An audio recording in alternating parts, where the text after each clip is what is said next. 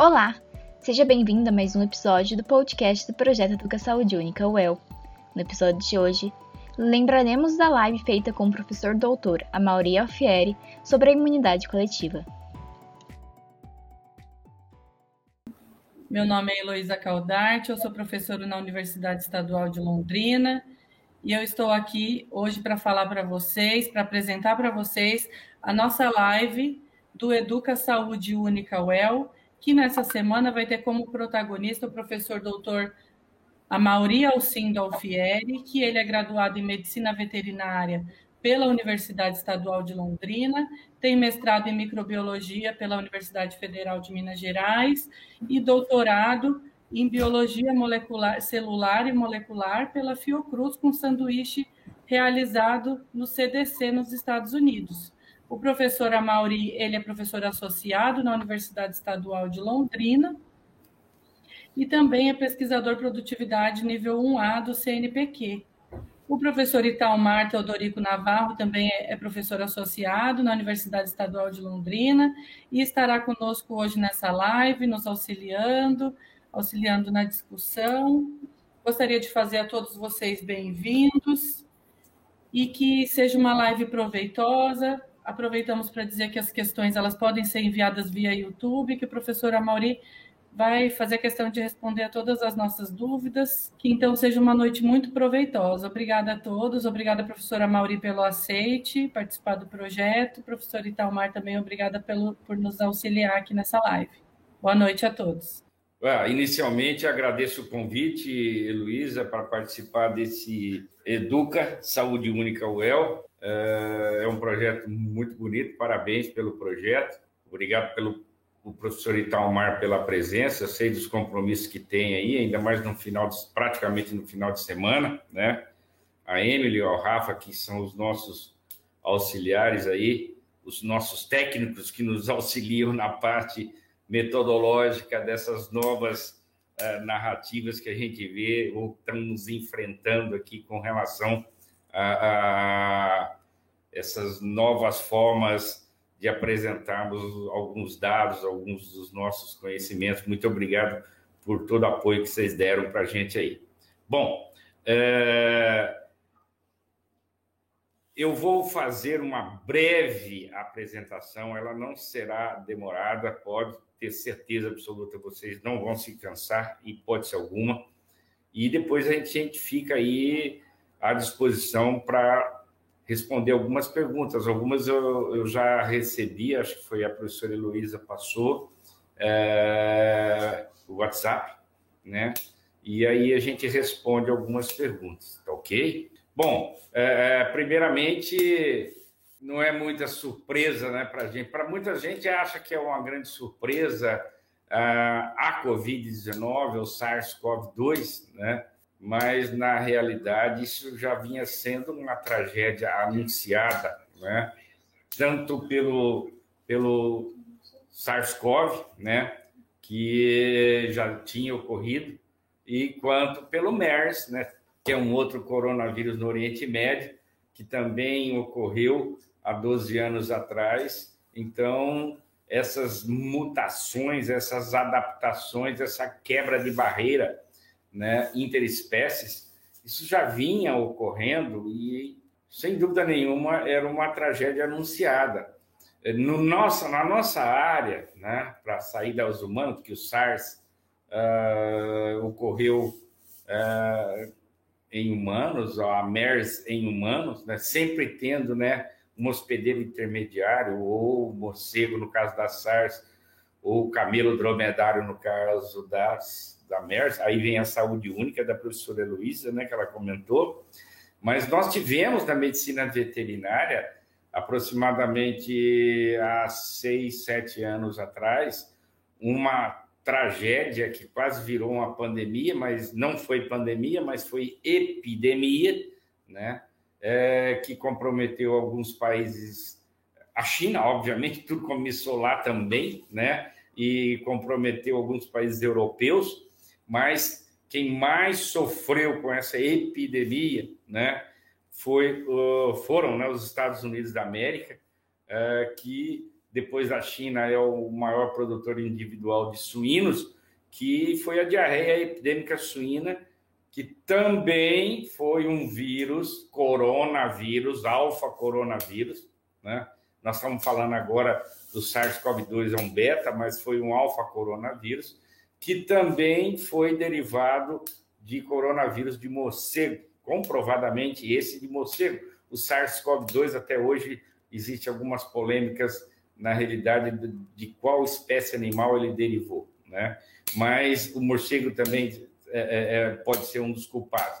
Mas a, a diarreia epidêmica suína, um coronavírus, é, que surgiu na China e da China foi para os Estados Unidos. Só para vocês terem uma ideia, Estados Unidos é o segundo maior produtor de suíno do mundo e ah, ele dizimou 3,5% da população de suínos dos Estados Unidos. Se nós colocarmos isso é, na categoria, porque em veterinária, diferentemente de seres humanos, seres humanos nós contamos as mortes totais, né? Se pegarmos em categoria que é, ocorrer em leitões é, lactentes, né? em leitões em amamentação, leitões é, na, na, na, maternidade, nós tivemos aí perdas de 40% a 50% dos leitões, né? É, é, foi uma tragédia tremenda que depois passou para alguns países aqui da América do Sul uh, e para a Ásia e também algum início ali é, da Europa. Então, o que, o que eu quero dizer com esse início da gente, né, é que coronavírus a gente tem que estar sempre alerta, sempre atento. É um vírus que tem uma taxa de mutação extremamente alta, né? Eu prometi para mim mesmo que eu ia falar de vírus aqui, mas é, não tem como se furtar a falar né, dessa taxa. Por que, que ocorre né, isso? A gente diz, nós virologistas, falamos que cada ciclo replicativo do coronavírus, nós temos uma população de quase espécies. Se formos pegar a cadeia, né, desde o reino, filo, terminamos em família, gênero, espécie, né? É, toda vez que o coronavírus entra num ciclo de replicativo, não que ele é uma nova espécie, ele é a quase espécie. Tal é a taxa de mutação que ocorre. Então, nessas mutações, é, ele pode se adaptar a um outro hospedeiro ou pode tornar-se patogênico para o mesmo hospedeiro ou aumentar a sua taxa de transmissibilidade no mesmo hospedeiro. Então, por isso que eu iniciei falando isso, foi um, uma tragédia anunciada, que se tivéssemos olhado há pelo menos 12 anos atrás, nós veríamos que os coronavírus estavam se rebelando, vamos dizer assim, né? Tanto o coronavírus animal, né, que é, é, o PED, e agora tem mais um novo coronavírus animal, que é o gama do suíno também, um novo coronavírus, é novo mesmo, né? E os coronavírus de seres humanos, né? Então, Uh, a gente deveria ter prestado um pouco mais de atenção, nós, que eu quero dizer, é, virologistas, nós, é, epidemiologistas, né, e, e, alertado um pouco mais. Porém, aconteceu essa tragédia global que está aí, e, e, e, além de ser uma tragédia sanitária, né, infelizmente, é, em alguns países do mundo virou uma tragédia política também, né? Isso que, que mais dói, além de termos a, a, a perda né, de pessoas, uh, de, de, de, de, amigos, perdas de parentes, perda de conhecidos, e a perda também dos desconhecidos, né? Mas nós temos uma tragédia política muito grande, uh, e principalmente nos Estados Unidos virou uma tragédia política, mas a tragédia política maior foi no Brasil, está sendo no Brasil, sem dúvida nenhuma. Né? E, e hoje o que nós estamos vendo nesse país, é, eu falo isso com muita mágoa, né?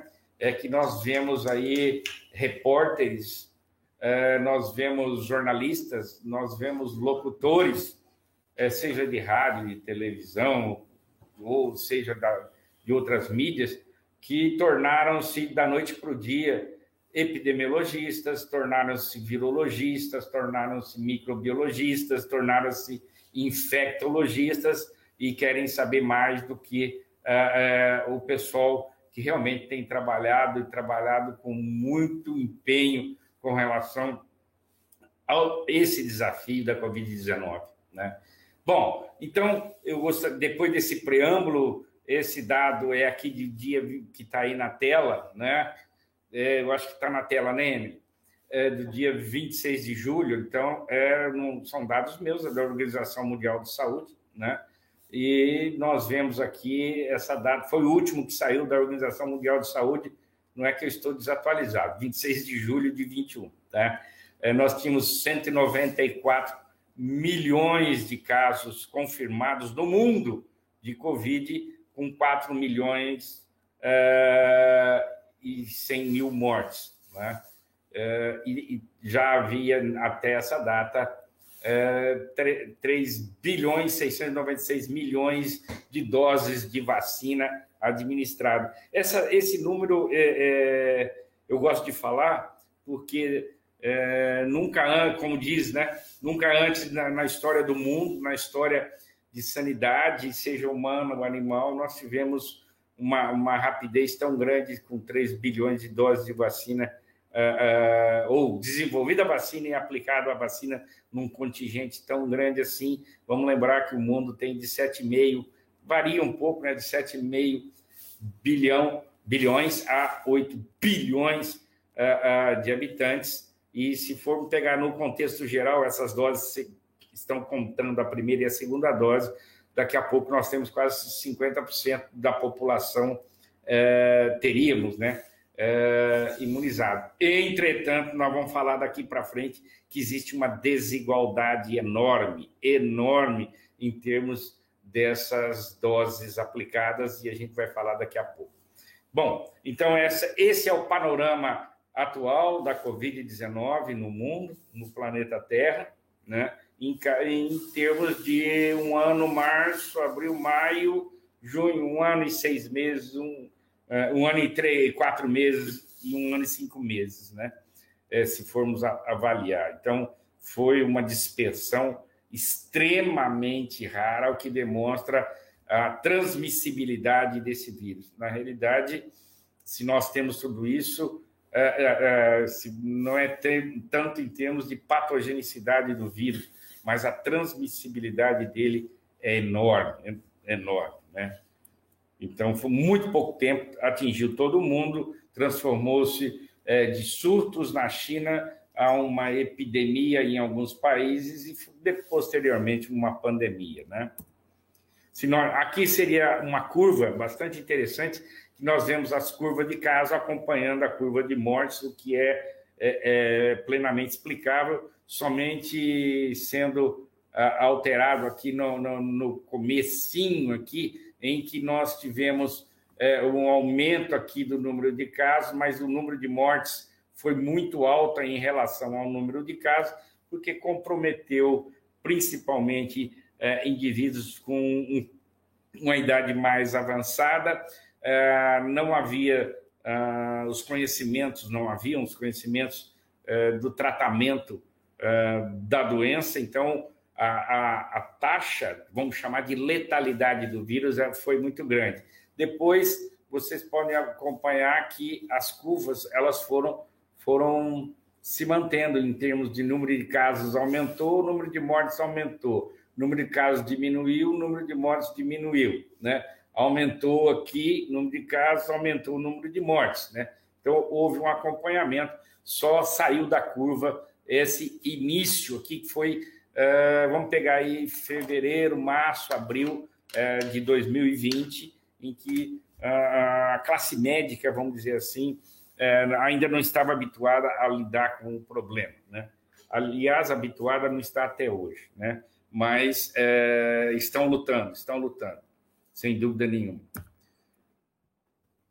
Com relação ao Brasil. Nós temos aqui também um dado do dia 23 de julho, né, da Organização Mundial da Saúde, que nós temos 19 milhões e 500 mil casos aproximadamente, com já passamos de 550 mil mortos, né? e nós temos no Brasil, até 23 de julho, nós tínhamos 123 mil doses de vacina. É óbvio aplicadas, né? É óbvio que é, vocês vão falar, ah, nós temos 210, 215 milhões, então 50%. Não, é, vamos lembrar que são duas doses, que nós, a maioria, menos a Janssen, são duas doses de vacina que devem ser aplicadas, né? Então, na realidade, nós estamos aí quase que com 45% da população vacinada com uma dose e partindo aí para 20, 21%, alguns dados, varia de estado para estado, 19, 18, uh, com uh, duas doses já, né? Mas uma coisa que eu gostaria de falar, já que o tema que foi pedido pela professora Luísa foi a imunidade de rebanho, a imunidade coletiva, a imunidade social, né? São todos sinônimos, né? Nós temos que colocar nesses 123 milhões de doses de vacina aplicada, nós temos que colocar os 19 milhões de infectados, que ninguém coloca esses infectados na conta, né? Quando nós pensamos em imunidade de rebanho, como foi colocado, ou imunidade coletiva, né? é, os 19 milhões têm que entrar na conta também, e a gente não vê os nossos queridos repórteres colocando os 19 milhões, dos quais a grande maioria desses 19 milhões, é, graças a Deus, né, é, estão bem, se recuperaram, e se ao se recuperarem, eles têm imunidade também. Né? Então, não podemos esquecer disso. Aqui, é, se fala muito né, que o Brasil está atrasado na vacinação. O Brasil é o quarto país do mundo que mais vacinou, gente. Então, é a politização, né, a ideologia, a politização da doença, que nunca foi vista no planeta. Aqui no Brasil, ela é mais arraigada. Então, você fala, ah, é o, o país atrasado. O, o Brasil não é atrasado. Olha aqui o dado da semana passada dos Estados Unidos, a linha pontilhada é, seriam os americanos com uma dose e a, a, a linha cheia com as duas doses, pelo menos. Né? O ideal seria essa tarja cinza aqui em cima, de 80% a 100% dos vacinados, mas americanos com essa dose da Covid é, nos Estados Unidos, no geral, no contexto geral. Né? Nós temos aqui na linha pontilhada, nós che estamos, não chegamos a 60% dos americanos vacinados ainda. Opa, deixa eu voltar, desculpa. É, e a linha cheia, nós vamos ver com duas doses, que está próximo de 50%. O Brasil não foge muito disso. O grande problema é onde comprar vacina. Nós não produzimos nenhuma dose de vacina. Né? A Fiocruz não produz vacina, né? a AstraZeneca, o Butantan não produz vacina. Né? Vocês sabem que eles recebem o IFA, eles trabalham e fazem a diluição do IFA, embalam, invasam, fazem os testes, mas é, a matéria-prima para vacina não é produzida até agora no Brasil. Existe, existe é, é, uma possibilidade que logo, talvez outubro ou novembro, possamos produzir aqui no Brasil a vacina, no, na Fiocruz. Né? Mas, por enquanto, não produzimos. Então, nós temos que comprar é, ou IFA ou comprarmos vacina do, do exterior. E o mundo quer vacina. Esse é que é o problema. O mundo está atrás de vacina. Então, não é uma coisa que é fácil de comprar, não é simplesmente eu vou no mercado, vou lá e pego e compro. Por quê? A concorrência para compra é muito grande e tem a lei da oferta e da procura, né? Quanto você procura mais, não tem, você o preço dela aumenta e aumenta muito. Mas esse, esse dado dos Estados Unidos da semana passada, né, também da Organização Mundial da Saúde, esse dado não é meu não, tá? Também da Organização Mundial da Saúde mostra, tudo bem, nós não estamos bem? Não, poderíamos estar melhor? Poderíamos, mas pega os Estados Unidos, que é um dos maiores produtores de vacina, também está próximo daquilo que a gente mostrou que nós estamos. Não na segunda dose, mas pelo menos na primeira dose, sim. Né? E o interessante aqui também, as vacinas de Covid por idade nos Estados Unidos, essa introdução é só para mostrar que a nosso retrato, a nossa fotografia, não está tão feia quanto pintam aí na imprensa. Veja aí os vacinados nos Estados Unidos de acordo a distribuição de acordo com a idade, né? De pelo menos uma dose, né? De 75%, eh, desculpa, 75 anos aqui, que é o último. Cadê a minha seta aqui? Aqui é o último, né? Nós vemos aqui, nós estamos com 87%. Teoricamente, o Brasil também está numa, numa mais ou menos nesse patamar, nessa faixa etária, e de acordo com a idade vai vai é, é, diminuindo, também nós temos aqui números menores né, de vacinados com pelo menos uma dose. Hoje, no, em Londrina, nós estamos abrindo pelo menos a vacinação para 31, 32 anos, né? Nós vamos ver que 25 a 39, nós temos 56% dos vacinados é, é, aqui, está aqui, 56% dos vacinados nos Estados Unidos. O grande problema que eu vou falar para vocês, né, da, da imunidade de rebanho, vai ser, é, será essa seta desaparece. Essa idade aqui, menor de 18 anos, né? Esse vai ser um tendão de Aquiles que nós vamos ter que enfrentar, nós, o mundo. Não é os Estados Unidos, não é o Brasil, é a Europa. É essa taxa aqui é, baixíssima de cobertura vacinal. Esse menor de 18 anos aqui dos Estados Unidos, sem dúvida nenhuma, foram é, indivíduos com comorbidade que foram vacinados, 14, 15%, né? Porque teoricamente não era para ter sido vacinado ainda, assim como no Brasil. Então, essa, esse percentual aqui, lá na frente eu vou voltar nele, nós vamos voltar, é, isso aqui é um grupo de risco para nós como um todo e um grupo que vai impedir com que nós possamos é, atingir a imunidade de rebanho plena, a imunidade de rebanho que nós gostaríamos de atingir. Ok? E, só por fim, eu botei Estados Unidos porque é primeiro mundo, é onde se produz vacina de boa qualidade. A distribuição, eu acho que é o último slide, só para mostrar para ver que nós não estamos tão ruim assim, é, é, esse slide seria é também da Organização Mundial da Saúde, a distribuição por idade é, e por estado. Está em ordem alfabética, Alabama, Alaska, Arizona, e vai lá para baixo. Isso aí são todos os estados, né?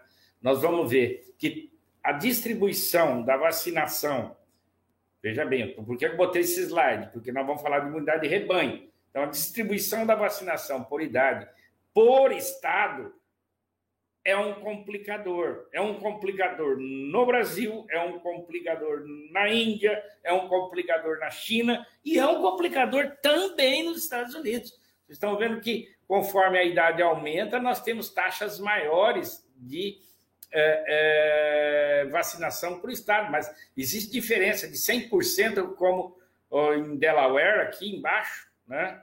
e o Alabama com 84%, ou seja, nós temos 16% de diferença praticamente aqui. Né? E quando cai de 18 para 64, então nós estamos vendo, nós temos aqui, ó, 73% na Califórnia vacinado e novamente o Alabama, o Alabama é um problema, né? 44%. Então, não há uma igualdade na distribuição do próprio país. No próprio país existe problema nos Estados Unidos tem problema, essa no Brasil nós temos problema, no mundo tem problema. Então, nós não temos a imunidade de rebanho, se a gente fosse pensar, né, o ideal seríamos uma ilha e aí teríamos uma imunidade plena, como por exemplo, né, nós eu sempre falava nas minhas aulas né, de doenças infecciosas, quando eu falava de aftosa, eu falava, eu não acredito o que, que o pecuarista brasileiro faz. É um absurdo. Como que nós, na época, com 180 milhões, 200 milhões de cabeças de bovino, nós chegamos a patamares de 95% a 97% dos animais vacinados. E na mesma época, quando nós fazíamos a campanha de aftosa de meio de ano, nós tínhamos a campanha é, da vacinação da gripe em seres humanos, uma vacina da aftosa é paga, o pecuarista compra, ela tem um manejo muito difícil para recolher os animais é, é das pastagens, né? e, e, colocar numa mangueira e vacinar, uma mão de obra terrível. A vacina de influenza para humanos, ela é de graça, né? Tudo bem que a gente tinha alguns grupos para serem vacinados prioritários, mas é de gra é gratuita, né?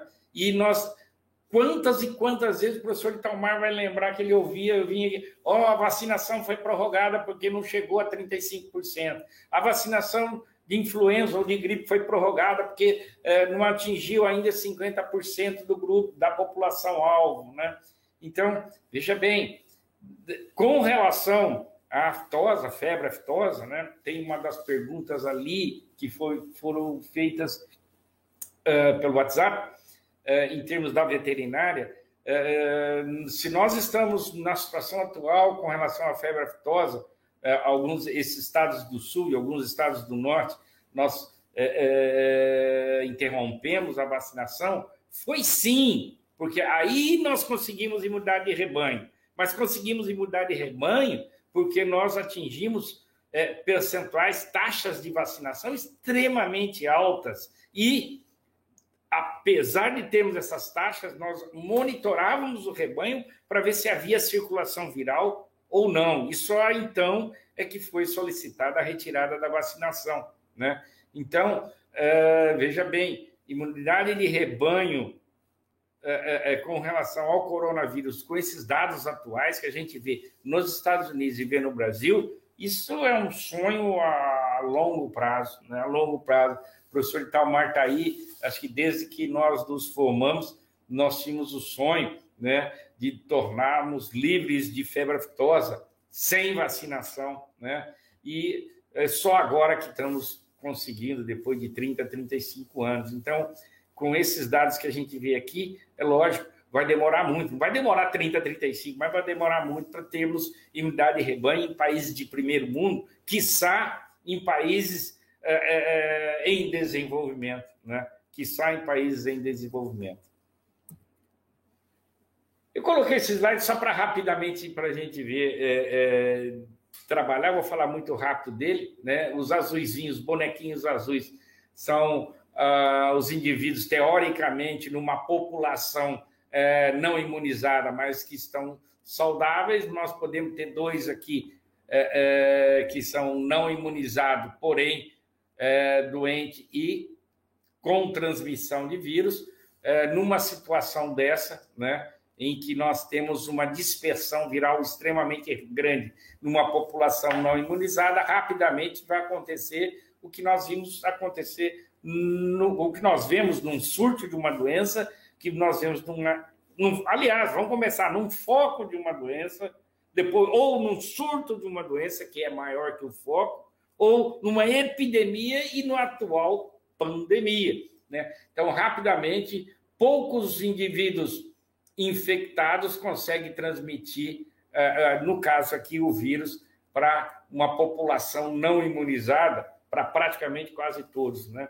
E se nós pegarmos ah, a mesma situação, os mesmos dois indivíduos aqui é, infectados e transmitindo, numa população em que nós temos a maioria dos indivíduos, que seriam os azuizinhos aqui, uh, não imunizados, uh, eu, ou alguns poucos indivíduos imunizados e saudáveis, olha aqui, ó, poucos, os amarelos, nós temos a dispersão rápida do vírus também. Os que estão imunizados vão, a maioria deles, né, não vão se infectar, mas os não imunizados vão se infectar rapidamente, né? Óbvio que isso, esses amarelos, indivíduos aqui de amarelo, eles não conferem imunidade de rebanho ou imunidade coletiva, né? imunidade social, em hipótese alguma. Né?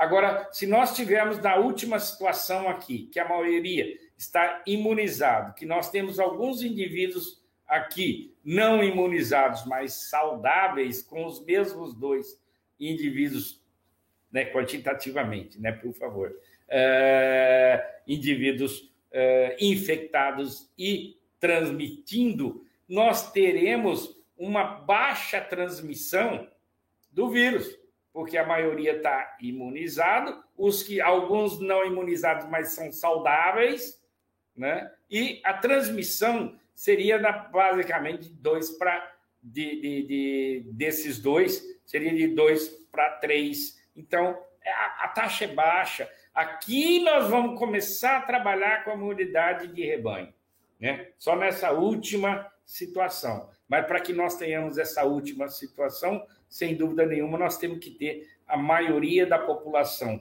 ou imunizada ou infectada anteriormente. Ou infectada anteriormente. Em medicina veterinária, nós usamos muito esse termo, o infectado anteriormente. Em medicina humana, eles não têm esse ato de é, usar é, essa população de infectados. Eu vou dar um exemplo clássico, né? Que a gente usa isso muito uh, nas doenças da reprodução. Vamos pegar a parvovirose, exemplo que veio na minha cabeça agora, a parvovirose suína, né? Nós sabemos que nós temos um, um, uma população alvo que são as primíparas, né? As marrãs, as marrãs e as primíparas. As multíparas praticamente não tem problema com parvovírus, né? Então, a população alvo, ela se reduz drasticamente. Eu posso me dar o luxo de vacinar categorias animais dentro de um rebanho. Eu vacino só primípara ou eu vacino só no lípara, não vacino as multíparas, né? Isso eu posso me dar o luxo e eu consigo uma imunidade não de rebanho, mas imunidade de categoria. Eu quero a imunidade nas nulíparas, nas marrãs, ou quero imunidade ou em herpes vírus e BVD, eu quero imunidade nas novilhas, porque as vacas praticamente não terão mais problema. Então, na veterinária, eu tenho que fazer essa diferenciação quando eu trabalho com rebanhos e com rebanhos de categoria distinta de animal, né? Isso é bastante interessante. Esse exercício a gente tem que fazer na doença infecciosa e na epidemiologia de doenças animais. Aqui, só representando, eu acho que esse gráfico foi muito feliz, né? É, se nós pegarmos aqui uma população, no contexto dessa população, né? É, aqui, ó, imune, 0, 25, 50, 75, 90, 95% imune. Aqui, representando esse círculo aqui, dentro do círculo, né? É, é, nós temos os vulneráveis e os infectados, né? Então, se eu tenho 0% da população imune é, para um determinado microorganismo, né, que ele tenha uma taxa de transmissão X, que vai depender, então, o Mar sabe muito bem disso, da taxa de, de transmissão. Né? Eu tenho alguns micro-organismos que têm taxas de transmissão extremamente altas, como o próprio vírus da febre aftosa, que a gente já levantou na medicina veterinária, né? Ou uh, e taxas baixas, como, por exemplo, uh, vamos pegar dois casos para sair da, da, da, da de, de, de, de, animais de produção. Vamos pegar dois casos interessantes dentro da, da, da medicina de, de, de animais de companhia, uma taxa de transmissão extremamente alta do parvovírus canino e nós temos uma taxa de transmissão é, relativamente intermediária da sinomose, né? São dois vírus com taxas de transmissão diferentes. É lógico que dentro de populações extremamente susceptíveis, aí, aí vai depender. Agora, ó, olha como a coisa varia, né? Varia e varia muito, né? É, vai depender também da faixa etária do animal, né? se eu tenho animal adulto, se eu tenho animal jovem, ou se eu tenho animal, ou se eu tenho neonato.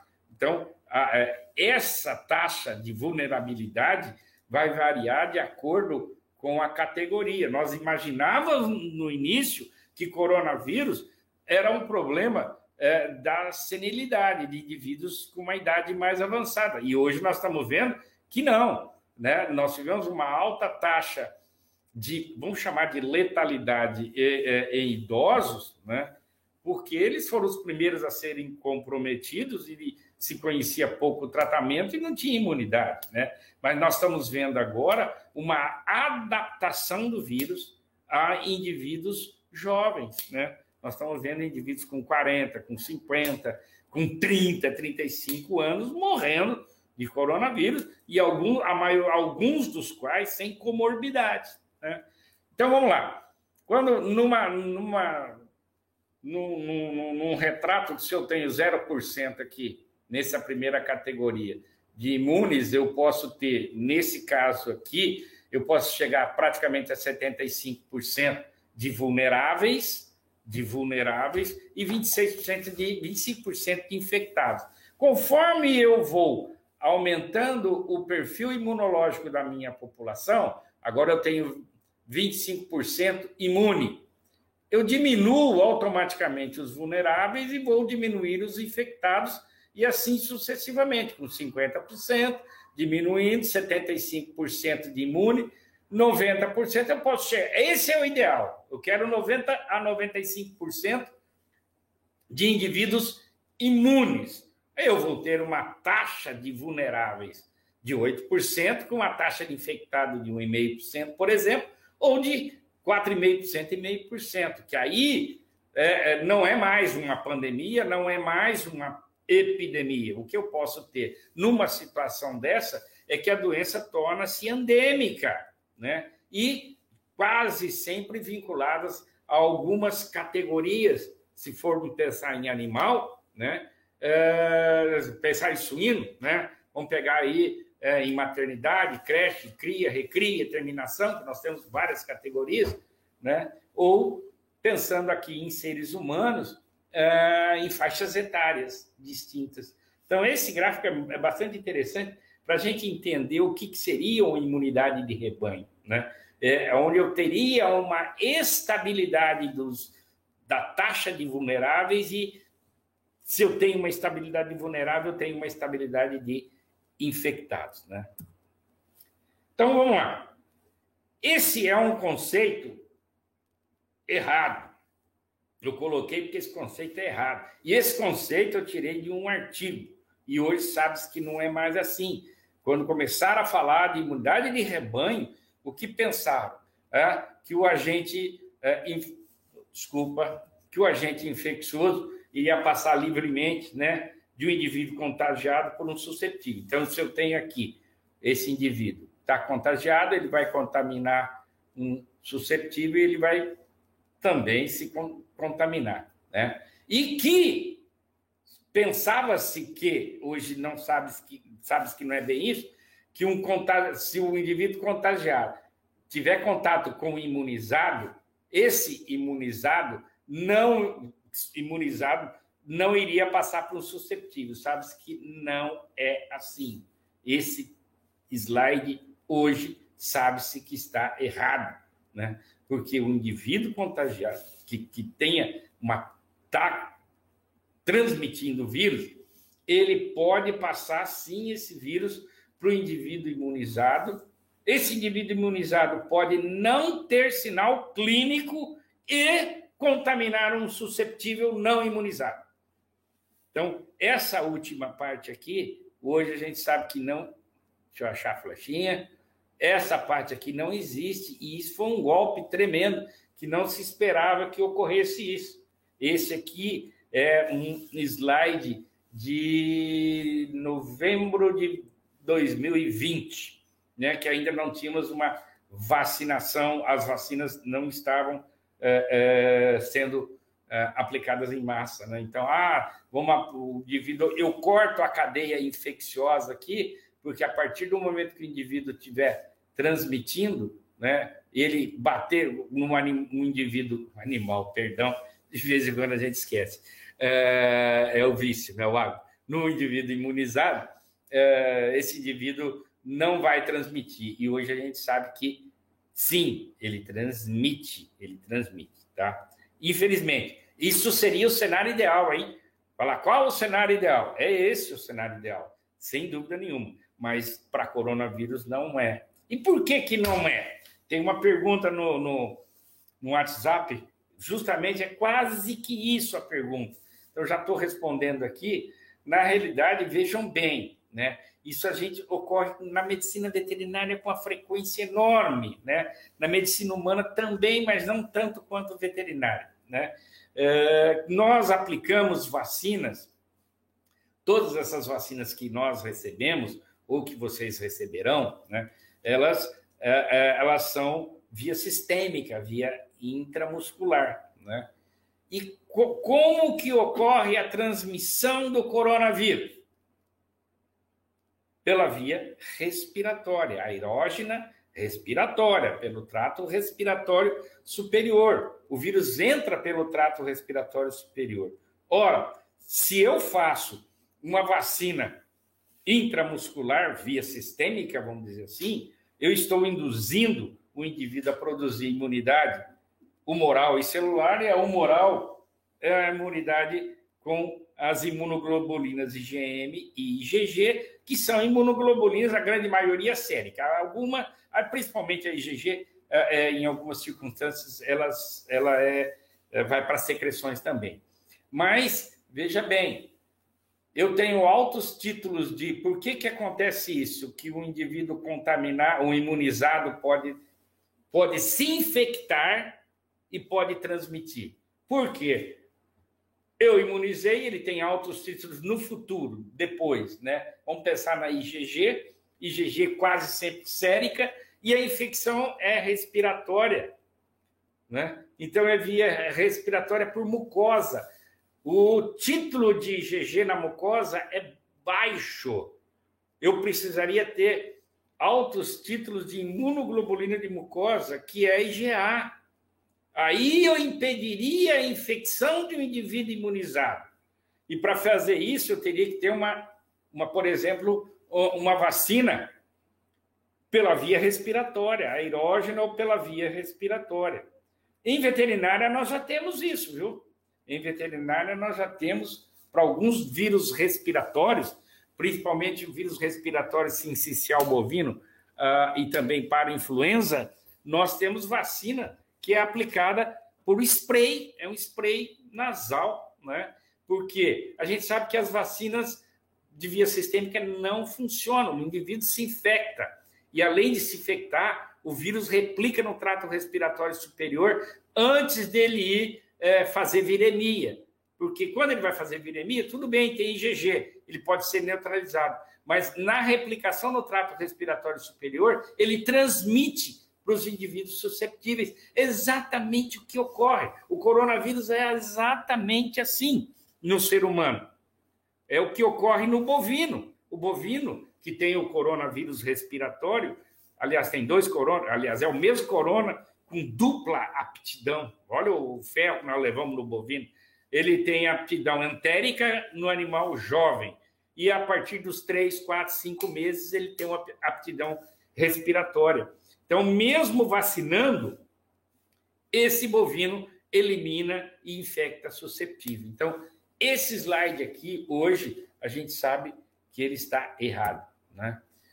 É, Para que nós tenhamos uma imunidade, já estou quase terminando, tá? Uma imunidade de, de rebanho, nós temos que analisar a, a, a, o limite da eliminação da infecção, do, do, do, do vírus. Então, vamos pegar aqui, por exemplo, o sarampo. Cada indivíduo, deixa eu botar aqui a flechinha aqui. Cada indivíduo, a seta, cada indivíduo infectado com sarampo, ele pode infectar de 12 a 18 indivíduos, ok? Ou seja, para que nós tenhamos uma sólida imunidade é, é, de rebanho, vamos dizer assim, ou uma imunidade coletiva para sarampo, nós temos que ter um, uma cobertura vacinal de 83 a 94%. 83 a 94. Se nós pegarmos, por exemplo, que foi a primeira doença, só porque a primeira doença erradicada humana, humana erradicada do planeta Terra, que é a varíola, smallpox, cada indivíduo com varíola transmitia, ou poderia transmitir, estou falando no passado, porque graças a Deus não existe mais, para 5 a 7 pessoas. Para que nós falar, pudéssemos afirmar que nós teríamos uma imunidade de rebanho para varíola, nós teríamos que ter uma cobertura vacinal de 80% a 85%. Vamos pegar um caso mais atual nosso, se bem que o sarampo é atual também, né? Vamos pegar um caso mais atual, a influenza. A influenza H1N1, que tanto se falou há 5, 6 anos atrás, a taxa de transmissão é baixa, é 1,6. Porque nós temos categoria aqui. Aqui já entra, já tem uma variante, que é categoria de indivíduo, categoria. né? Lembra H1N1 ocorre muito em crianças, dois, três, até 2, 3 anos de idade, ocorria, ocorre ainda, né? Em indivíduos é, é, com idade mais avançada e é, H1N1 em mulheres grávidas. Então, eu consigo separar por categoria. Por isso que eu falo, você fala, ah, mas parece que tem tanta influência, mas a taxa é de 1 para 6. Se eu tiver uma imunidade, em média, para essas categorias, não é imunidade de toda a população, de 40%, eu posso falar que eu tenho uma imunidade de rebanho, sim, para influenza, né? E eu vou proteger essas categorias que são mais vulneráveis. Isso é bastante importante que nós possamos subdividir isso em categorias, né? E no resumo da ópera, a gente pode falar que imunidade de rebanho, né, antes de 2020, ela tinha uma conotação. A gente fala o efeito rebanho, imunidade comunitária, a imunidade populacional, a imunidade social. Ele levava em consideração a vacinação, né, a taxa de indivíduos vacinados, né? Hoje a gente sabe que não é isso. Nós temos que juntar para ter o conceito de, de vacinação, a população tem que estar protegida num certo ponto de corda, e a imunidade é atingida pelas pessoas é, quando o vírus é, não mais vai expor esses indivíduos. E nessa categoria, depois aqui, após 2020, nós devemos considerar os indivíduos infectados também, né? tanto os vacinados ou. Veja bem, é, eu sempre falo aqui em casa e, e falo para os meus alunos, né? Porque vacinado não é, não é sinônimo de imunizado. Eu posso estar vacinado, mas não imunizado. Né? Vacinado é o ato de receber a vacina. E se confunde. Muitos dos vacinados podem não ter uma boa resposta imunológica e não vão produzir imunidade. E isso tem que ser levado em consideração também. Não se leva, só se multiplica o número de doses aplicadas pela população. Não, e quem não responde? E quem responde mal? A gente sabe que tem os maus respondedores, né? E muito, né? E então, uh, e os infectados e que se recuperaram estão imunes também, né? Então, é, é, essas contas não levam em consideração quando pelo menos na mídia se fala de imunidade de rebanho, né? Então, é, é, eu gostei dessa charge aqui, é, de um, estava num, num, paper é, americano, né?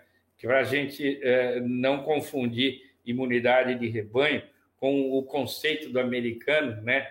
Com o pensamento de rebanho, né? Eu posso ter um pensamento, todo mundo tem um pensamento X, Y, Z né, que eles colocam como mentalidade ou uma ação XYZ. Mas isso não quer dizer que é uma imunidade de rebanho. Né? Ação de rebanho eu posso ter, mas não posso confundir imunidade de rebanho com ação. O que, que o povo inteiro vai fazer, isso é uma coisa completamente diferente. Isso o, o, tem um comentário bastante extenso só sobre esse slide aqui. Uh, uh, nesse trabalho. É o único slide de vírus que eu vou passar para vocês, só para justificar por que, que esse vírus é complicado. O coronavírus é extremamente complicado e eu não vou falar nada de, dessa parte aqui, porque não vem ao caso. Eu vou falar só dessa aqui, ó, que o coronavírus é um vírus RNA de fita simples e polaridade positiva. Só. RNA, fita simples, polaridade positiva. O que, que acontece? Por que, que esse vírus muta tanto? E a gente fala que cada saída do vírus ele é quase uma espécie, ele é quase espécie. Por quê? Esse vírus RNA, genoma, perdão, RNA fita simples positivo, ele passa por, ele tem que, é, no citoplasma celular, esse RNA fita simples ele tem que passar por uma fase de RNA, fita simples, que ele é positivo, ele tem que passar para negativo. Porque diferente dos outros vírus RNA, ele não pode ser transcrita e traduzida automaticamente. Então, ele passa, cadê essa seta? Aqui. Ele é convertido no citoplasma num RNA de fita simples negativo. Né? RNA de fita simples negativo. Aí, esse RNA fita simples negativo, ele, ele é picotado em vários, ele é trans, novamente é feito uma transcrição, uma tradução novamente, transcrição, perdão, em RNA fita simples positivo, entretanto, em vários segmentos. Ele pode ter oito, pode ter nove, ó, um, dois, três, quatro, cinco, seis, aqui são sete, né? RNAs fita simples positivo, ó, cinco linhas, três linhas. E esse três linhas, que é o negativo, ele, ele é, a gente chama de RNA, esse conjuntinho aqui, RNA subgenômico, né? Subgenômico, ele não é o genoma. Só que quando ele sai da célula, ele tem que sair RNA fita simples positivo, concorda? Então, para ele ser RNA fita simples positivo, tem que haver uma transcrição completa. Eu não estou achando essa seta, some. Tem que haver uma transcrição completa da fita de, dessa fita aqui, três linhas, cinco linhas, para cinco linhas, três linhas. Ou seja, ele sai de negativo e vira positivo. Agora, veja bem, tudo isso está sendo realizado no citoplasma celular, no citoplasma. No citoplasma, nós não temos enzimas que corrigem erros na replicação de ácido nucleico e na transcrição de ácido nucleico. Nós só temos no núcleo.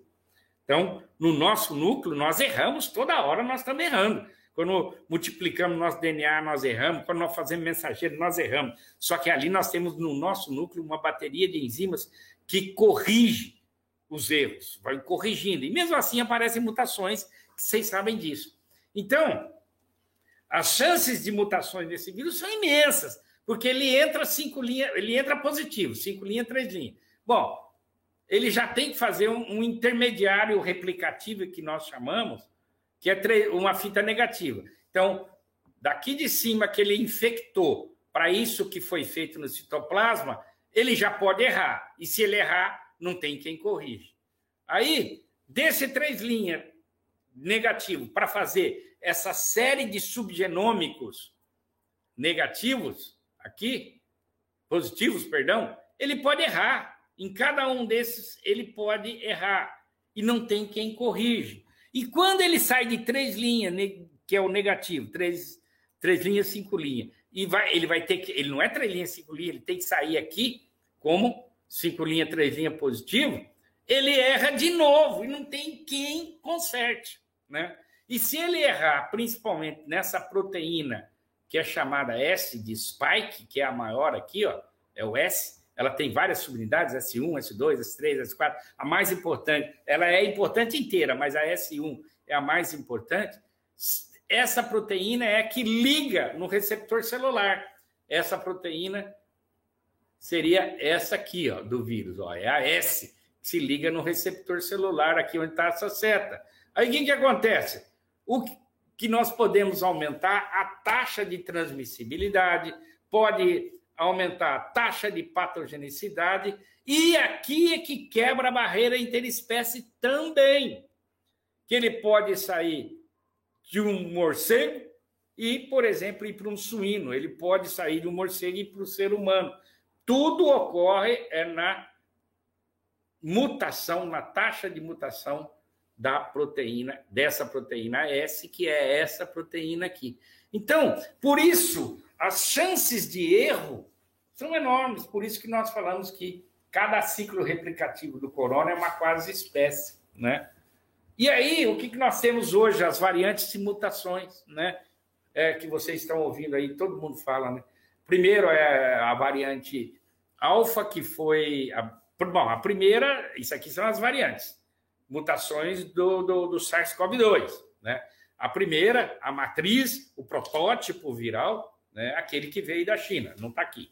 Aí depois a primeira variação que descobriram foi no Reino Unido, que foi chamado de primeiro B1.177, aí chamaram, ah, vamos abreviar isso de alfa. Então, abreviaram de alfa. e ela tem uma capacidade de evadir-se de anticorpos neutralizantes. Por isso que deu aquela segunda onda terrível no Reino Unido. Aí nós tivemos, vocês vão lembrar que são coisas que ocorreram agora, coisas de, de, de telejornal. A variante beta recebeu um nome complicado, mas a beta que foi da África do Sul. E ela ocorreu, ela apareceu em quem? Em indivíduos vacinados. O escape, ele escapou, né? É, ó, reduzida o reconhecimento de anticorpo e resistente à vacina, a variante beta. Então, o grande problema que a gente vê também é um paradoxo. O dia que nós tivermos uma imunidade de rebanho para o corona, nós vamos ter mais chance de ocorrer escape do sistema imune e algumas variantes aparecerem. Então, conforme nós vamos imunizando cada vez mais, cada vez mais a nossa população, a chance de aparecerem as variantes, elas aumentam. Porque variante, ela só vai conseguir ter uma sustentabilidade se ela se evadir do sistema imune. Então, é querendo, é se evadindo, ou seja, anticorpos neutralizantes, o T citotóxico não atacar esse vírus, na realidade, é a chance. Então, é um paradoxo. O dia que nós tivermos todo mundo imunizado, a probabilidade de aumentar as variantes é maior. Aí depois nós tivemos a variante uh, a gama, que foi é a P1 brasileira, né? Que chamada hoje em dia internacionalmente, aqui a gente ainda chama de P1 a brasileira, mas é que ela ela ela foi primeiramente detectada aqui e depois de um brasileiro uh, disseminou ela no Japão também. Foi um visitante. Esse aqui é o grande problema, né? As, as viagens internacionais ela é muito mais infecciosa do que a variante tradicional. Depois nós tivemos a Delta, a Kappa, eu vou ler rapidamente, tá? A Epsilon, a Zeta, a Zeta é brasileira, tá? Essa Zeta aqui é uma variante que só ocorreu no Brasil e ela, ela taxa de neutralização perante a, as vacinas convencionais é menor. Nós temos a ETA, que é do Reino Unido, né? É, mas já foi encontrada na Nigéria também. A IOTA, que é de Nova York, e tem essa do Vison, que a variante uh, que não recebeu um nome grego, ainda continua como B1.1298, que foi a responsável pelo uh, uh, o sacrifício de mais de 15 milhões de visons na Europa. Né? Então, esse quadro, com certeza absoluta, logo, logo vai se alterar, porque conforme nós aumentamos a pressão é, de vacinação, a pressão imunológica, novas variantes vão escapar. Isso com certeza absoluta, infelizmente. Né? Estamos terminando. Esse trabalho aqui é de 18 de março de 2021. Então, eu só vou ler isso aqui para vocês. Uh, saiu na Nature, né? saiu agora quase que recentemente na Nature.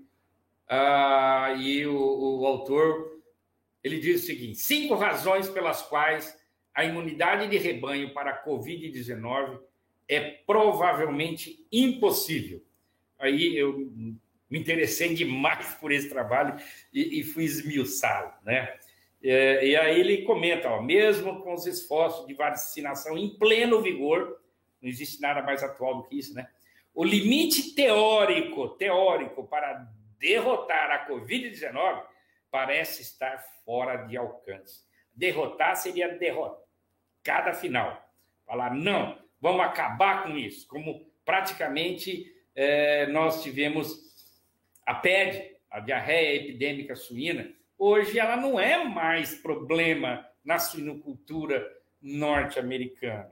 Mas, diferentemente aqui, a PED só atingia é, é, uma categoria animal que são leitões de maternidade, leitões lactentes, leitões em amamentação. Leitões de creche não eram, leitões de cria, recria não eram, animais de terminação, animais de reprodução não são infectados por, pela, pelo PED, né, pelo vírus da diarreia epidêmica suína. Então, vê como que, às vezes, né, parece que não, mas até é, a taxa de infecção e as categorias pode fazer com que nós possamos sim eliminar uma infecção ou não possamos mais, né? Até existe um, uma, um dos artigos que saíram agora em junho que falou o seguinte: é, eu acho que nós vamos ter, o autor, nós vamos ter que, entre aspas, por favor, conviver né, com Covid-19, porque vai ser muito difícil, isso parece estar fora de alcance, ele estava ratificando essa, essa afirmação do autor da Nature aqui. E quais são as cinco razões? Rapidamente, né?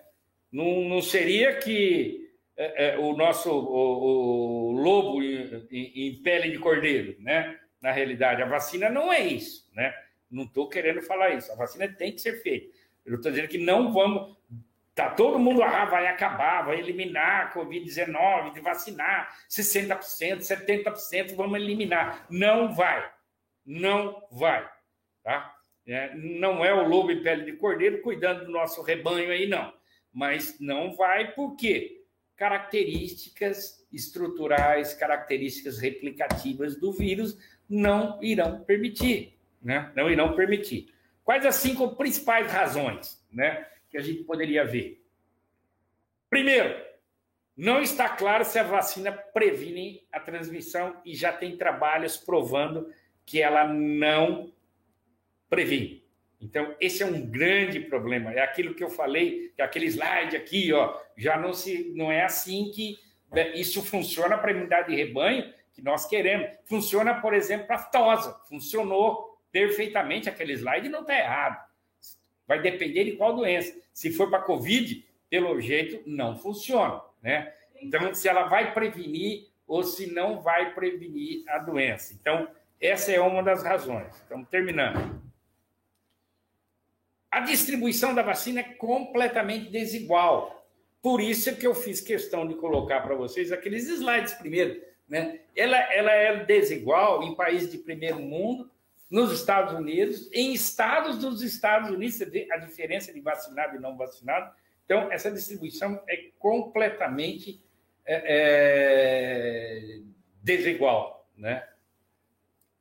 E, e outra coisa, não está claro se as vacinas previnem infecção e também, não só as vacinas, eu me esqueci, desculpa, se a infecção previne novas infecções, porque o caso de Manaus está sendo estudado no mundo todo. O grande problema é que os dados não são muito consistentes, porque eles imaginavam né, que uh, no final de outubro, Manaus estava com imunidade de rebanho devido à infecção infecção, não vacinação, porque outubro não estava vacinando ainda.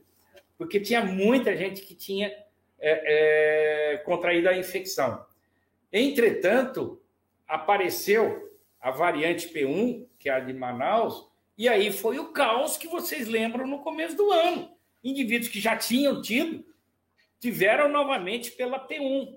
Então, não está claro se as vacinas previnem infecção e nem se a transmissão, perdeu, e nem se a infecção anterior, uma infecção prévia, previne a infecção. Então, isso é muito, está sendo muito bem estudado, principalmente com essa variante P1, que, que sem dúvida nenhuma, ela, ela, ela burlou completamente a imunidade da, do povo marauara, né? sem dúvida nenhuma.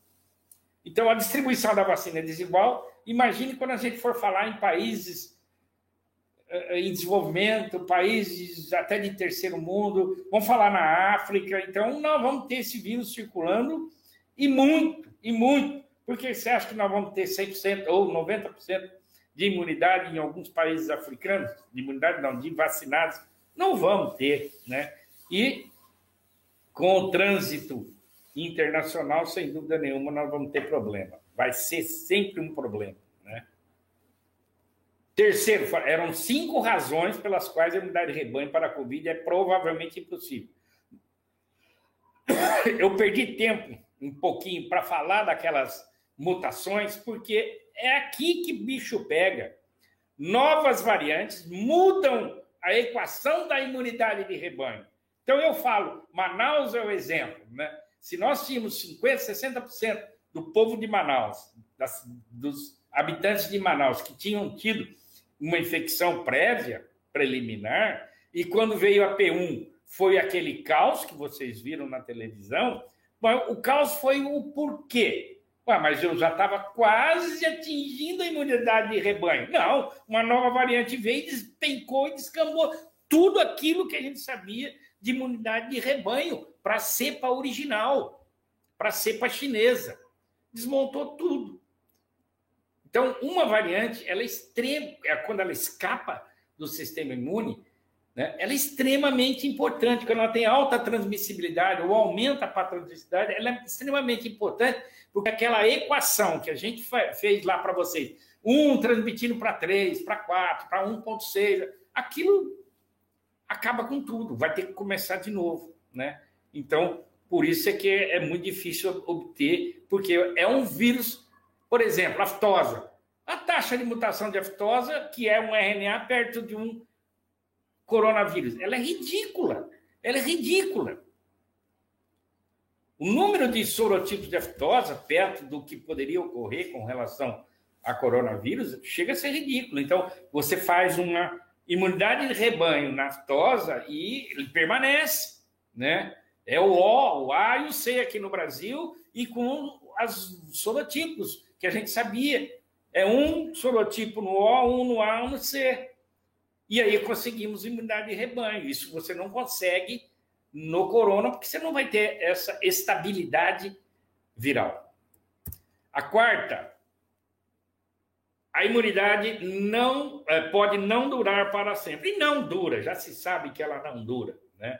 Sem dúvida nenhuma, a, a vacinação para corona vai ter que ser acoplada à vacinação de influenza, da mesma forma que influenza, né? que tem uma alta taxa de mutação também, mas ela vai ter que ser.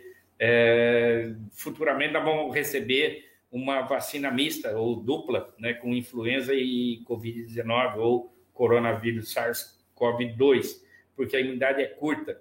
E a imunidade é curta, eu já estou falando desde quando começou, porque eu tenho muita experiência com corona bovino, e nós temos experimentos de corona bovino que a imunidade chega a 4, 5 meses. Meses. Meses. Né? Com corona bovino, com vacina inativada para corona, inativada para corona bovino.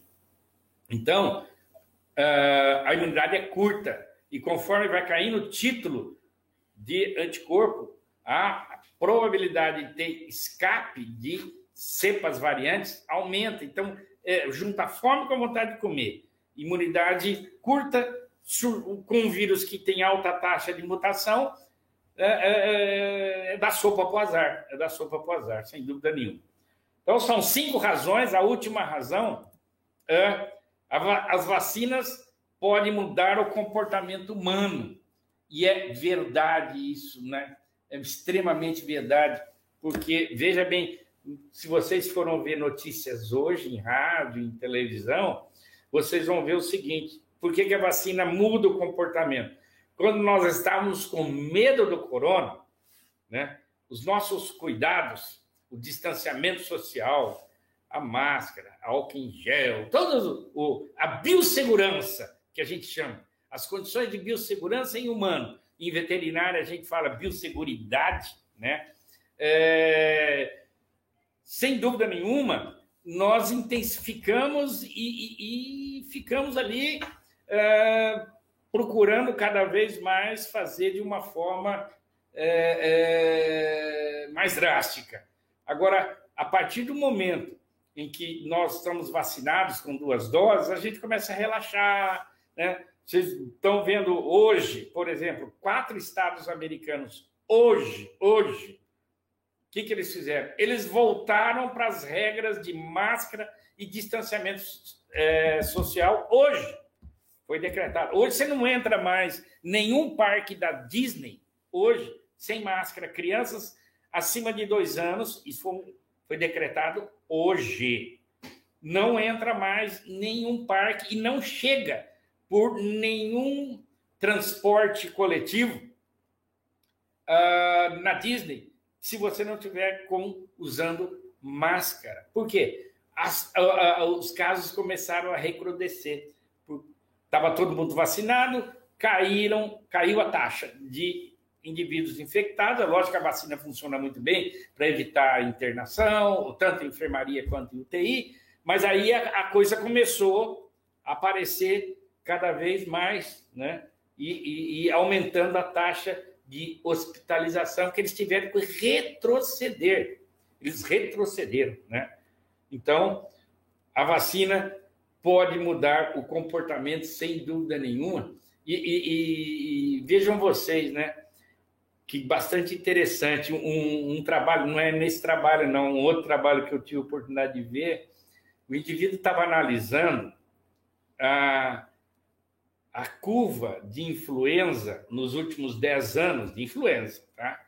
Nos últimos 10 anos, principalmente em países europeus. Sabe o que, que aconteceu? E pelo jeito vai acontecer no Brasil também, é porque lá já passou o inverno, né? Pelo jeito vai acontecer a hora que nós fizermos a nossa taxa de transmissão de influenza, nós vamos ver que vai diminuir. Por que diminuiu?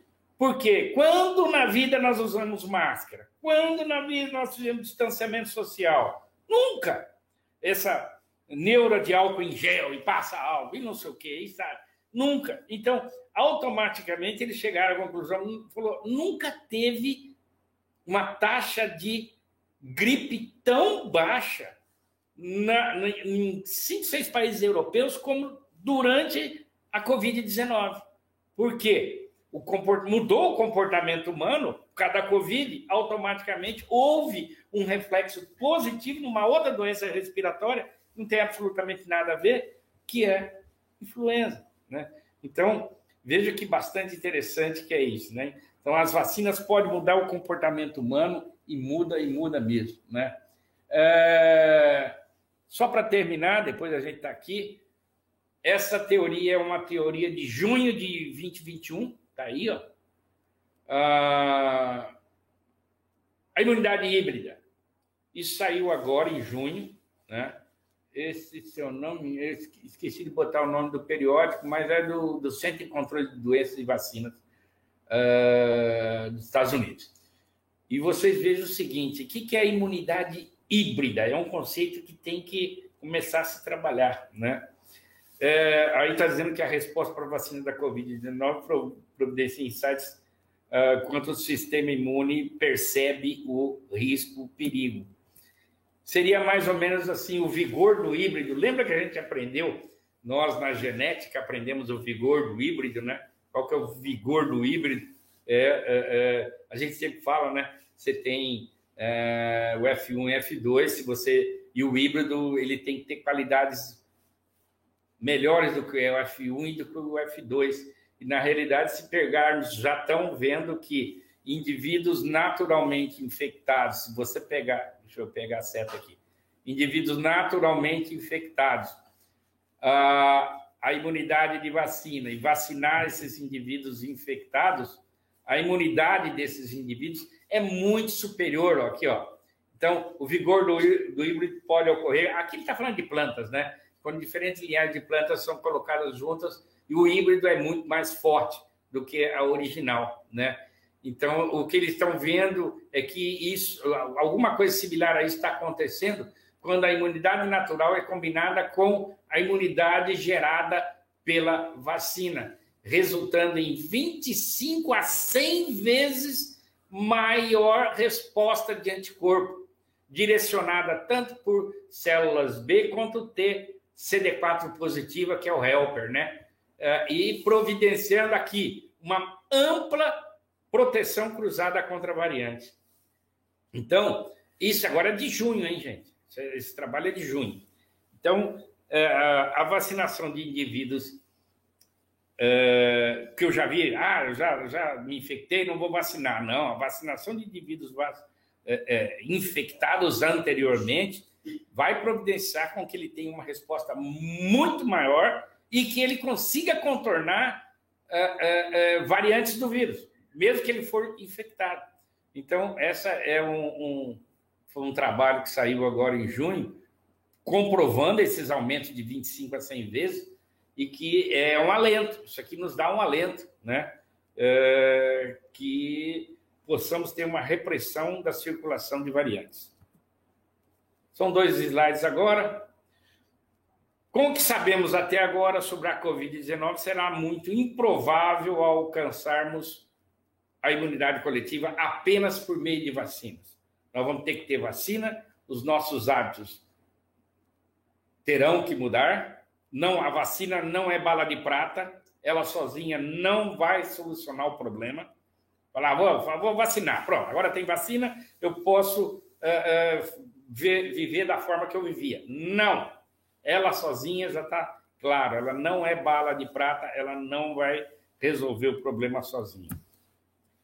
E por fim, o limite da imunidade coletiva não é um limite de estamos seguros. Não, estamos seguros. É um limite de estamos mais seguros. Esse é o limite da imunidade coletiva. Então não é porque atingir a imunidade coletiva, pronto, resolver todos os problemas. Não, nós estamos um pouco mais seguros, mas estamos também dentro de um contexto ainda, infelizmente, de insegurança, mesmo quando atingimos a imunidade coletiva.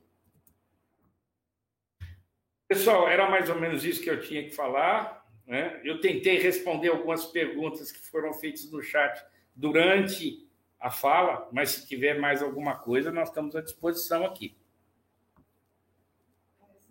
Muito obrigado. Agora eu acho que eu, é, eu abaixei aqui. Boa noite, professor. Muito obrigada pela sua explicação. Trouxe muitas reflexões que eu não havia feito. Até um choque de realidade agora nesse final, que eu estava querendo me iludir. Mas foi ótimo. E a gente tem, assim, realmente o senhor respondeu praticamente todas as perguntas que a gente tinha enviado inicialmente. Mas tem uma questão no YouTube e algumas outras que eu acho interessante ainda a gente ver. Então, a, a Isabelle Cono, né? Ela perguntou se o senhor acredita que existem outros fatores, além da influência do movimento anti-vacina e do conservadorismo em alguns estados dos Estados Unidos no nível de vacinação. Olha, primeiro, é, é, é isso que ela falou, ela está certíssima, né? Alguns estados americanos são reticentes mesmo, né? devido à cultura, à tradição, e, e, e principalmente na, no caso da Covid-19, né, é, nós temos uh, um problema que o próprio Estados Unidos não tem uma disponibilidade ainda de vacinas o suficiente para entrar vacinando todo mundo, né, mesmo eles. Então, falta vacina. Para, o que eu quero dizer é o seguinte: falta vacina para nós? Falta. Mas falta vacina para eles também, né? Apesar de ter o comércio, ter aquilo tudo, mas também falta. Mas a influência, sem dúvida nenhuma, tem sim. Ela está certa. Nós vimos, nós vimos um pouquinho antes da Covid, né? Um movimento forte anti-vacina no Brasil. Né? Lembra para não vacinar criança, mesmo aqui no Brasil, né? Então lá também tem, sem dúvida nenhuma. Vamos ver a próxima pergunta, então. Aqui nesse caso, mudando um pouco do contexto do Covid, né? É, sabemos que é muito importante vacinar animais para que esses não adoeçam, mas a vacinação de um animal pode colaborar para a manutenção da saúde humana? Sem dúvida, né? Saúde única. Ah, o professor Itamar está aí presente, né? É, a vacinação de raiva, né? é extremamente importante, se a gente for pensar, né? Ah, não a vacinação, mas o controle da tuberculose é extremamente importante. A brucelose, a vacinação de leptospirose é muito importante. São essas zoonoses todas, né? Que se nós controlamos na produção animal, é, nós estamos controlando para que nós tenhamos uma melhora é, é, é, de produção, mas principalmente de produtividade animal, mas que nós também é, é, tenhamos uma contribuição enorme na saúde pública, né? Pegando todas essas zoonoses aí, brucelose, leptospirose, a TB não se vacina, mas se controla, né? então, a raiva e assim, essas doenças todas aí que têm impacto em saúde humana, saúde pública. Né? Se nós pegarmos, por exemplo, vou dar um exemplo que é pouco conhecido, mas o próprio rotavírus, né? Quando nós diminuímos uh, o rotavírus suíno, hoje sabe-se que é zoonose, né? É zoonose. Então, a vacinação de matrizes reduz a rotavirose em leitões, que, consequentemente, nós temos a probabilidade de reduzir o surgimento de genotipos, é, é, de novos genotipos em rotavírus humanos, humano, né? Tem mais uma pergunta aqui. Então, a vacinação de um animal doméstico pode proteger animais não domiciliados? Sim. Se você pegar, por exemplo, eh, nós temos um trabalho recentemente aí que nós vimos que era de parvovírus, né? É, canino, tá? Parvovírus canino. É, foi um trabalho até feito por alguns alunos é, no, estado de São Paulo é, junto com a Unesp de Botucatu, e que. Que bicho era aquele, aquele bichinho lá? Quati? Do parvo. Acho que era Quati, era, era Quati, se não me engano, que foi capturado é, e que nós pegamos esses pela, pela primeira vez, identificamos parvovírus canino, ou seja, eles estavam peridomiciliar na cidade, né? E, e se infectaram com o vírus de cão, que não é normal, né? Não é normal. Então, quando eu faço uma pressão de seleção, né? No, ou vacino um animal doméstico, sem dúvida nenhuma, a tendência é proteger os animais não domiciliados. A gente está trabalhando recentemente com duas teses de doutorado, né? Com o javali, né? Javali. E hoje sabe-se que o javali é um reservatório enorme de uma série de patógenos para suínos da cadeia produtiva. Né? Então, nós achamos parvovírus, nós achamos é, é, micoplasma é, nos, nos parvovírus, é, que, nos parvovírus, no, no, nos, nos javalis que são reservatórios, já acharam, inclusive, é, circovírus. Então, são vírus importantíssimos na cadeia é, produtiva da suinocultura, que nós temos é, sendo mantidos em animais de hábitos, não vou falar selvagens, mas é, silvestres, né? De hábitos silvestres, que são animais exógenos, né? Não são animais da nossa fauna. Aliás, eles foram introduzidos, né? Até que o abate desses animais ele é autorizado pelo IBAMA, né? Que não são animais é, da nossa fauna. Então, isso, sem dúvida nenhuma, pode proteger. Se nós conseguirmos fazer uma vacinação e eliminar doenças dos nossos animais é, de produção ou domésticos, sem dúvida nenhuma, os não domiciliados, por tabela, sem dúvida nenhuma, vão vão é, se beneficiar, vamos dizer assim. Nós temos mais duas perguntas que eu acredito que o professor Itamar consegue colaborar também nas respostas. Quais são as principais zoonoses que podemos prevenir ao vacinar os animais, nesse caso aqui os pets, né, os animais que domiciliados, cães e gatos principalmente? Hum. Pode falar, professor Talmar. Ah, eu? É. Então, mas tem que falar alguma coisa, senão você não vai ganhar o cachê. Mauri, eu fiquei tão, como diz a, a, a Heloísa, né? Tão assim, alegre, decepcionado com a tua fala, que eu falei, cara, eu achei que não, que vai resolver, e rebanho, e vai lá. Aí você falou, meu amigo, quando você mostrou cinco pontos ali, é o que tá na mídia aí. Cara, nós estamos, ou seja, é, vou ter que conviver com mais um patógeno aí, com mais uma é, é, vacina anual, e se Deus nos ajude aí, acabou. Entendeu? Eu já tomei minhas duas doses de vacina do Covid já, já fiz mais de é, é um mês da segunda dose, mas mantenho minha máscara e o protetor facial no plantão, lá.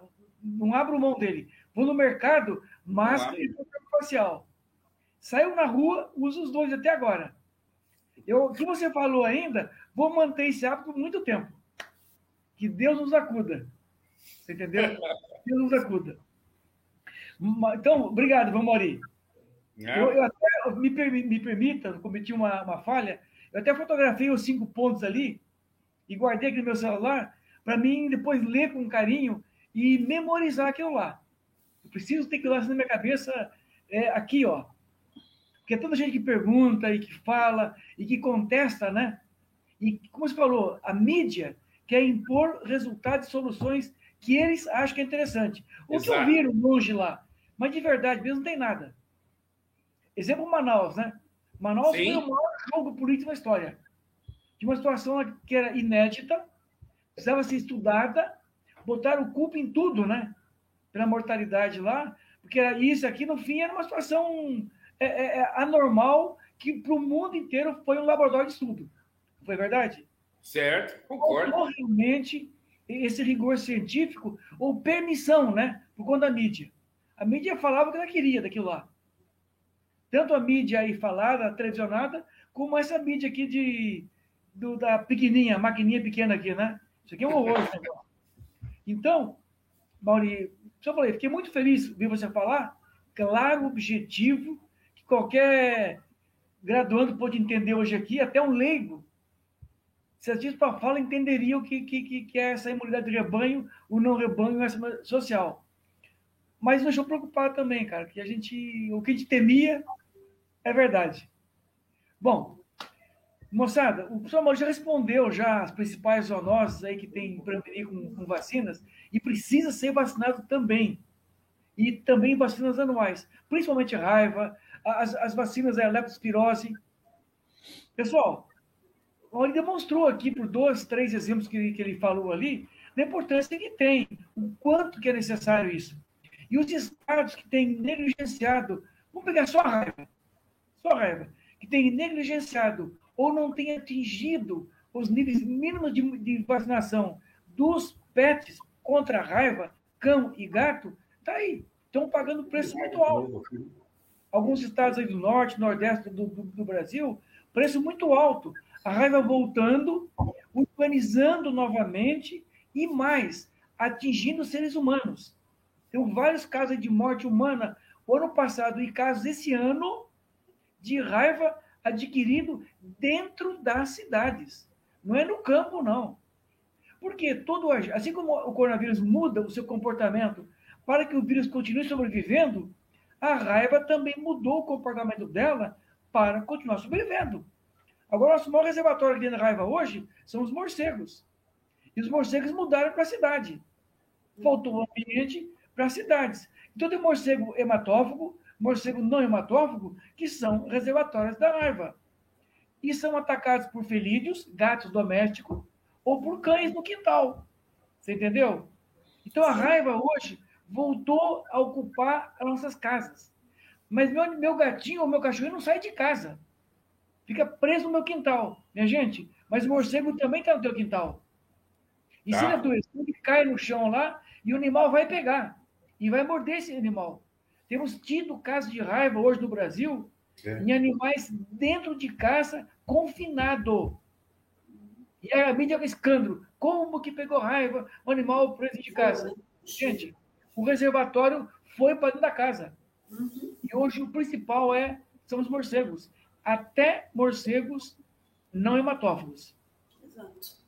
Então, Exato. os zoonoses, pessoal, vacinação de PET tem que ser rigorosamente controlado todos os anos. Vai ser igual o Covid, né? Todo ano vacina de Covid. Os pets também. Não tem Covid, né? Mas tem raiva, plaspirose e outras oses importantes por aí. Tá bom? Não me então, então, é importante salientar essa questão, né, professor, que a, a vacinação dos animais ela está totalmente envolvida na saúde humana, né? Então, isso totalmente. que a gente queria, queria trazer, já que o projeto é de saúde única, né, que é a indissociabilidade da saúde humana, animal e ambiental, demonstrar essa questão. No Covid, isso não faz tanto sentido, mas para outras doenças faz muito, né? Posso fazer uma pergunta, Mauri, Luísa? Claro, fica à vontade. Mauri. Oi. Dá um toque para o pessoal aqui, acho que é importantíssimo, porque muita gente tem dúvida, tem um pouco de medo ainda com essa, essas vacinas que surgiram tão rápido. O pessoal acha que não, porque aí é uma porcaria, aí dentro vai virar jacaré, porque tem um chip lá dentro, porque sabe como é que pode? Mas eu vou 5, 10 anos para produzir, uma... de repente a vacina aí em um ano está pronta, produzindo e vacinando. Fala um pouquinho sobre essas ferramentas modernas e o que Sim. poderá, o avanço que tem de agora, de agora para frente, no aspecto vacinas de todos os agentes patógenos que estão perdidos no mundo por aí, até os negligenciados. É, a, a, Existem algumas vacinas que, que são com metodologias tradicionais que nós já usamos. A própria Coronavac do Butantan é uma vacina uhum. inativada, é o vírus cultivado, inativado. Isso nós recebemos desde criancinha esse tipo de vacina. Então, essas daí não tem como virar jacaré de jeito nenhum. Não vai, não tem como, né? Pode tomar à vontade. É, o que o máximo que pode fazer em você é uma dor local, aquela coisa toda, né? É, se, não, se não induzir imunidade, você só vai ter um pouco de dor. Mas sabe-se que induz a imunidade. Ah, esqueci. É, falando em vacina, foi bom você lembrar. Hoje, mais uma vez, hoje, assim como eu falei que nos Estados Unidos, quatro estados obrigaram a retornar o uso da, da, da, da máscara, né? Hoje, Israel, que é, é, é, é o exemplo de vacinação, ele vai adotou a terceira dose. Isso. Israel já vai vacinar os seus habitantes na terceira dose, a começar a partir de domingo. Domingo. E eles usam a Pfizer. Eles usam a Pfizer, né? E teve um aumento de caso lá por uma variante também. Então, veja bem, é, é, se falar de imunidade de rebanho, quem primeiro atingiu foi Israel. Só que a imunidade de rebanho nem Israel já foi quebrada. Quebrou. Então eles começaram a aumentar o caso, aumentar, tanto é que a partir de domingo, agora, hoje é sexta, sábado, amanhã, a partir de domingo, eles vão começar também na mesma escala de idade a fazer a terceira dose da Pfizer. Não é de vacina inativada, da Pfizer, né? Bom, as outras vacinas são, você tem dois, a Janssen, a AstraZeneca são vetores de adenovírus. Essas uh, não tem muita complicação, porque, na realidade, vacina de vetor de adenovírus ela é conhecida há 30 anos. Já há 30 anos, Calmar, né? que uhum. Já se trabalha com adenovírus é, como vetor de proteínas de outros vírus, mas a adenovírus não replicante, ele não replica, então uh, não tem problema algum, né?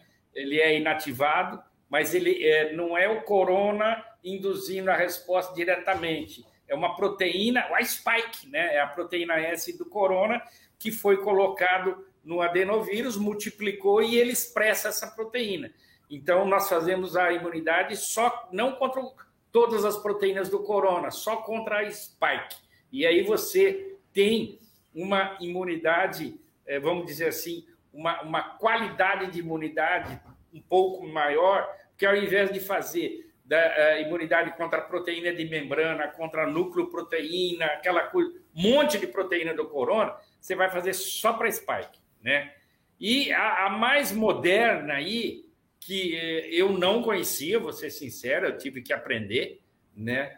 Que foi a vacina de RNA mensageiro, né? Que é a própria vacina da Pfizer, né? Por que, que é a vacina que está sendo produzida com a maior rapidez? Porque ela é sintetizada em máquina. Essa vacina é feita, aquelas grandes máquinas que sintetizam DNA ou sintetizam RNA, elas estão fazendo a vacina, porque ela faz um RNA mensageiro que expressa a spike. Então, na realidade, eu não, é diferente do adenovírus, que eu estou recebendo né, a proteína spike, mas é a proteína enxertada, assim, por isso que a gente chama num vetor dentro de um adenovírus ou na membrana de um adenovírus, no capsídeo. Aqui não, não é nem proteína. Eu estou recebendo um segmento daquele RNA mensageiro que eu mostrei o primeiro, que era o S, lembra? É aquele segmento que ele é inoculado no indivíduo. E ela não tem. Aí falaram, ah, isso vai ter um problema, porque isso pode haver uma. Uh, uh, entrar no seu genoma, essa uhum. coisa toda, né? fazer uma recombinação gênica com o DNA do hospedeiro ou com o meu DNA. Isso não vai acontecer nunca, porque, primeiro, ela é RNA. Segundo, esse RNA está sendo administrado aonde? Ele está sendo inoculado na intramuscular. Ele vai entrar na célula, mas aonde ele vai? Ele não consegue entrar no núcleo. Para ele recombinar com o meu DNA, ele teria que entrar no núcleo da célula. Só que ele não entra. O RNA mensageiro, ele é, é, é cinco linhas, três linhas, ou seja, ele é de polaridade positiva, ele inocula esse RNA mensageiro, automaticamente ele já vai ser transcrito e traduzido no ribossoma na poliproteína spike. Tudo no citoplasma, nada no núcleo na poliproteína. E o que sai do ribossomo, ele vai ser picotado por endonucleases de restrição. Ela, ela cota, porque as endonucleases é a mesma coisa. Eu estou comendo alface.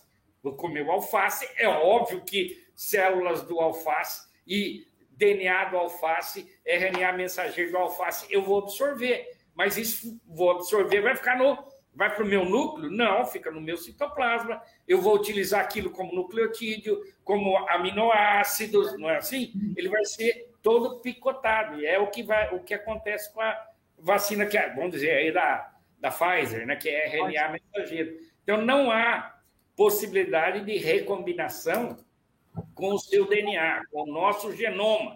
Porque o meu genoma, o nosso genoma está no DNA, né? Tá, desculpa, está no núcleo e não no citoplasma, onde esse RNA mensageiro ele vai ser inoculado, transcrito e traduzido. Né? E destruído ali no citoplasma também.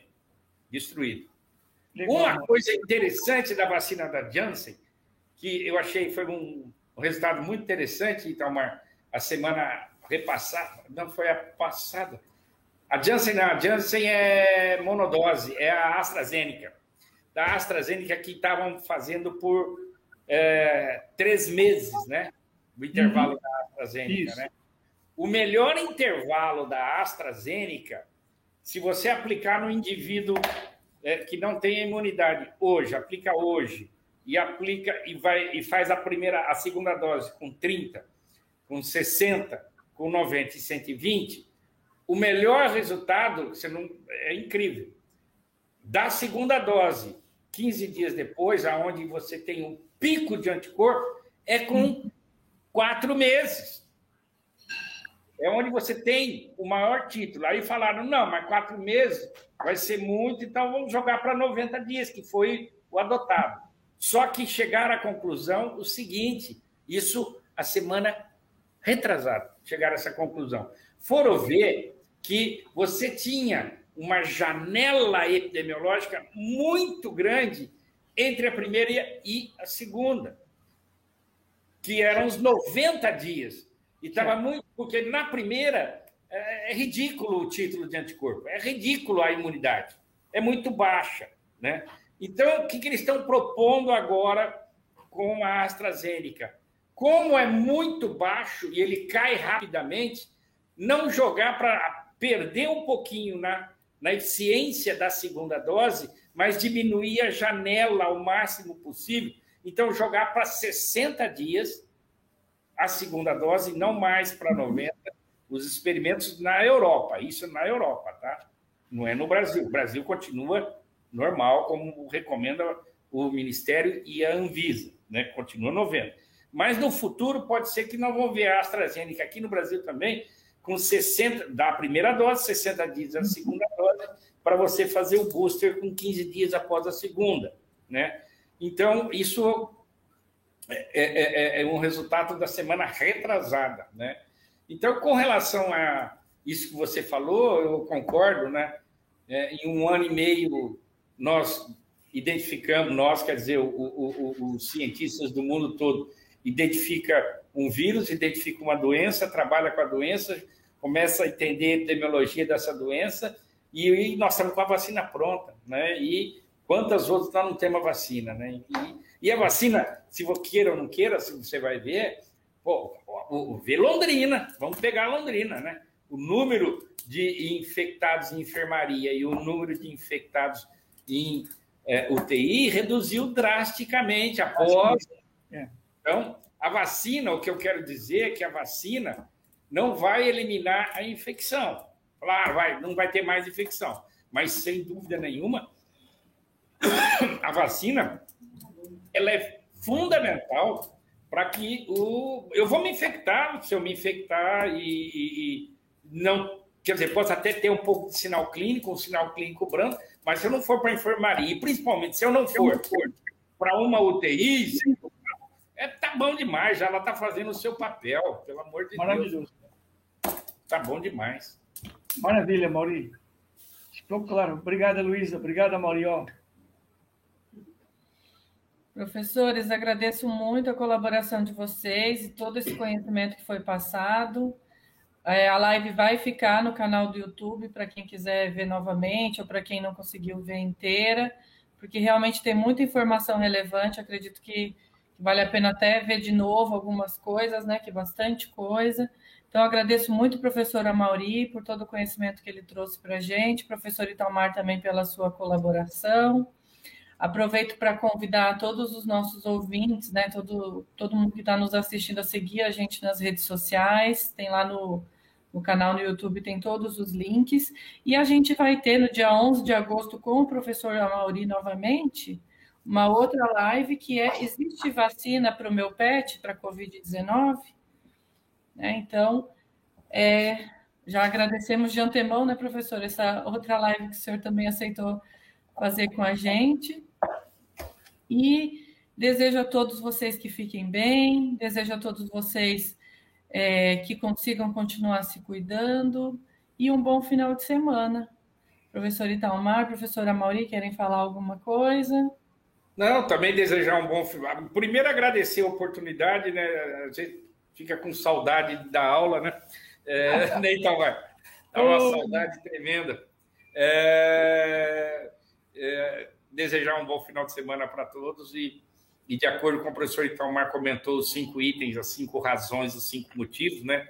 Eu acho que a gente pode resumir com cuidem-se, cuidem-se mesmo, como o professor Italmar está fazendo, mesmo com a sua segunda dose, nós temos que continuar porque é, a vacina, sem dúvida nenhuma, em massa, vai gerar mais variante viral. Incrível, parece um paradoxo, mas é, é o que vai acontecer com relação a esse vírus. Esse vírus, ele é sorrateiro. Então, mais uma vez, obrigado. Espero ter satisfeito aí, uh, uh, uh, respondido as perguntas, satisfeito o, o, o, o que vocês esperavam da, desse bate-papo, isso não é palestra, é bate-papo, vamos dizer assim, né? E obrigado e cuidem-se.